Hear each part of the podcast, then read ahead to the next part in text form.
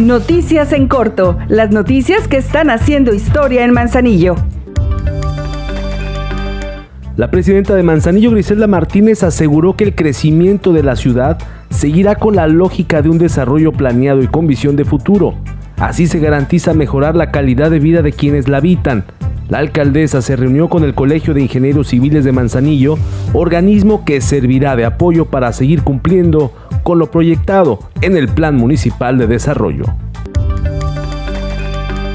En el ayuntamiento trabajamos por amor a Manzanillo. Te ofrecemos descuentos del 100% en multas y recargos por pago tardío, impuesto predial, servicio de agua potable, alcantarillado y saneamiento, limpieza de gavetas en el Panteón Municipal, servicios de recolección y traslado de residuos sólidos, así como depósitos en el relleno sanitario y recargos en pago de multas de tránsito y vialidad. Aprovecha los descuentos, ponte al corriente por amor a Manzanillo, juntos seguimos haciendo historia.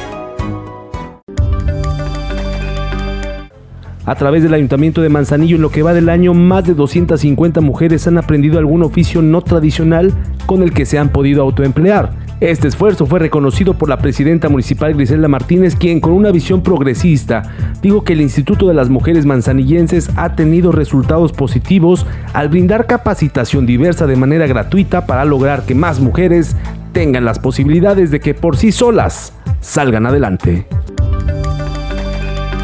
Si eres deportista y tienes aptitudes, puedes participar de la convocatoria que el Ayuntamiento de Manzanillo ha abierto para otorgar la presea Jaime Tubo Gómez.